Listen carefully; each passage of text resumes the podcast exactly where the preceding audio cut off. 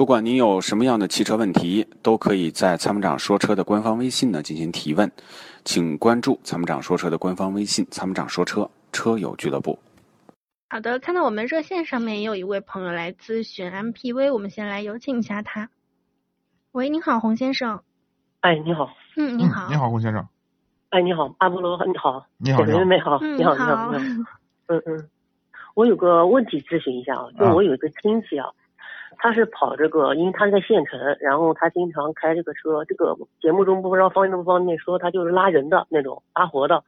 然后他一嗯年可能有个七八万公里，然后呢，我之前一直听节目，他想买个那个七座 MPV，然后我就叫他去看那个你们经常说的那个海马 V 七零，嗯然后呢，在看海马 V 七零的过程中呢，他又看了一个启辰的，就是 M 五零 V，因为这个启辰 M 五零 V 的车的价格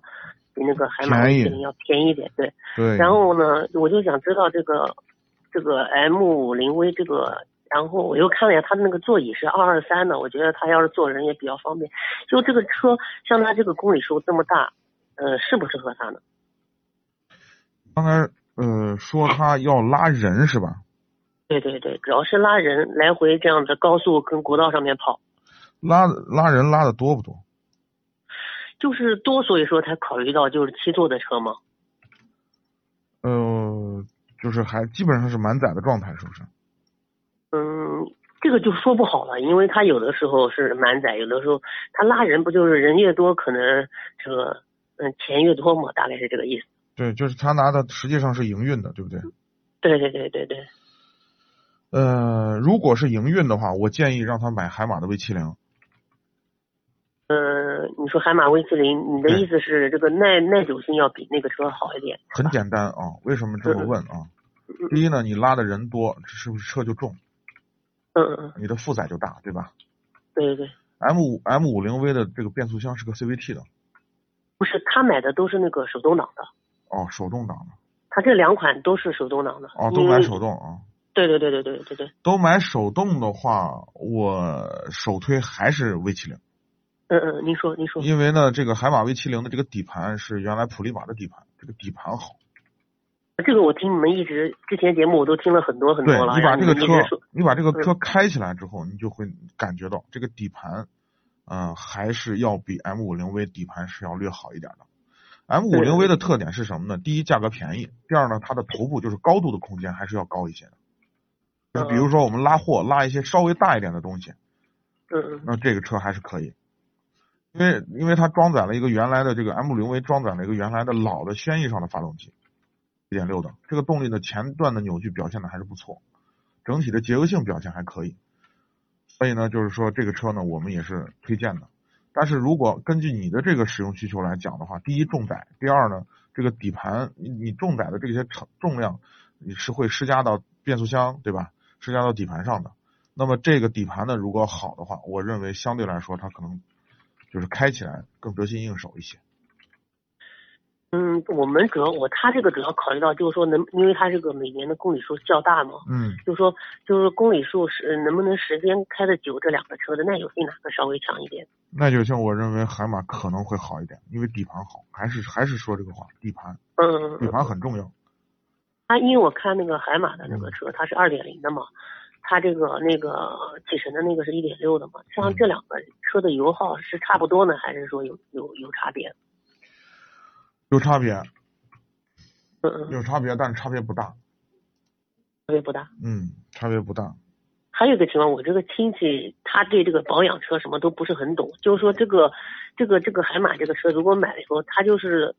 怎么说呢？就是说他保养的不是很到位，比如说他经常到外面维修厂这样子，对这个车有没有影响？不是说有没有影响，这个车能不能经受得起他这样的弄呢？这个问题啊，就跟昨天我在节目里说的一样，就是你说，就是不同的人开，就就就就千差万别，就区别很大。那这个我知道，因为我之前、嗯如他果现在给如果他你说保养的得当，这个我觉得问题不大，因为现在的这种本身这个二点零的自吸发动机啊，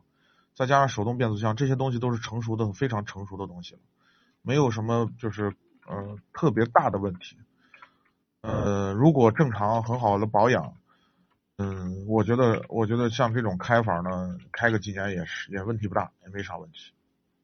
行行行，好，谢谢。啊我还有一个我自己的问题，啊嗯就是说我自己想换一个，就是七也是七座的 MPV，我看来看去，然后我也听你们节目经常说，然后这个就是大众的途安，因为是干式双离合的原因，就不能购买。嗯，然后那个那个就是丰田的逸致呢，因为好像现在没有七座了，就是说我看了看，就是那个嘉乐怎么样？你觉得？加乐这个车不太推荐，啊嗯，是什么原因呢？第一保有量太低，啊第二嗯呢，这个车呢方向虚位有点大，我想修一点。嗯，动力总成还行。这个车你看也是市面上特别少，我知道，我知道，嗯因为我是我有一辆起亚的车，我开了感觉还好。还行，这老起因亚还为行。我我经常听你们说，就是起亚的车时间长了以后，就是那个比较松散嘛，对吧？对，可能是我这车是才我是一二年的买的车，现在也就是七八八万公里不到，是个起亚的 K 二，可能我的这个驾驶技技术也不怎么好，就我我也没感觉到它好像有什么松散 松散的感觉，是嗯，它这个时间没到，还是说我这个感受能力较弱？我也我也不是很清楚。不是不是，这个一、嗯一个人开出来的情况不一样。有些人，你像尤其是 K 五，那那个那个就比较明显哦哦哦啊、哦，这个跟你行驶的情况看，你而且你的行驶公里数其实并不大，是的，开的很少。对，并不大，